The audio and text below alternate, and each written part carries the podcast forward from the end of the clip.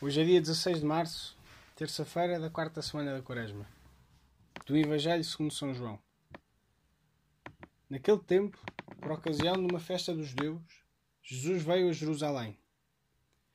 Existe em Jerusalém, junto à Porta das Ovelhas, uma piscina, chamada em hebraico Betsatá, que tem cinco pórticos, e neles jaziam numerosos doentes, cegos, coxos e paralíticos.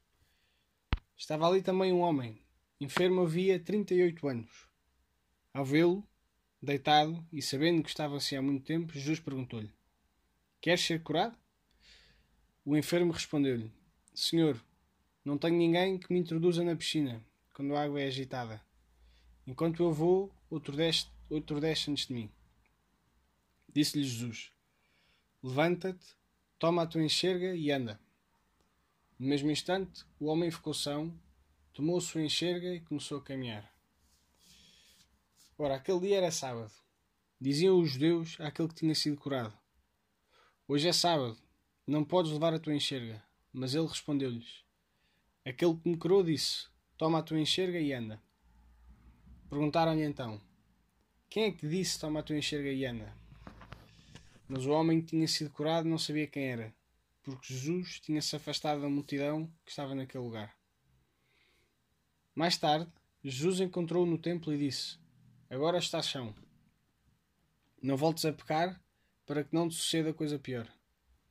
O homem foi então dizer aos judeus que era Jesus quem o tinha curado.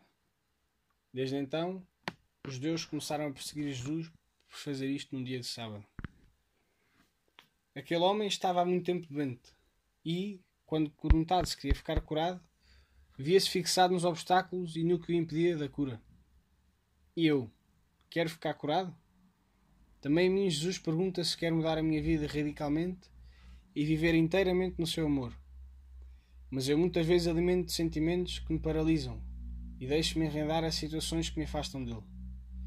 Mesmo nessa situação, Jesus curou o enfermo e também me quer curar a mim. Ajuda-me, Senhor, a voltar para a tua misericórdia que me perdoa e me reanima.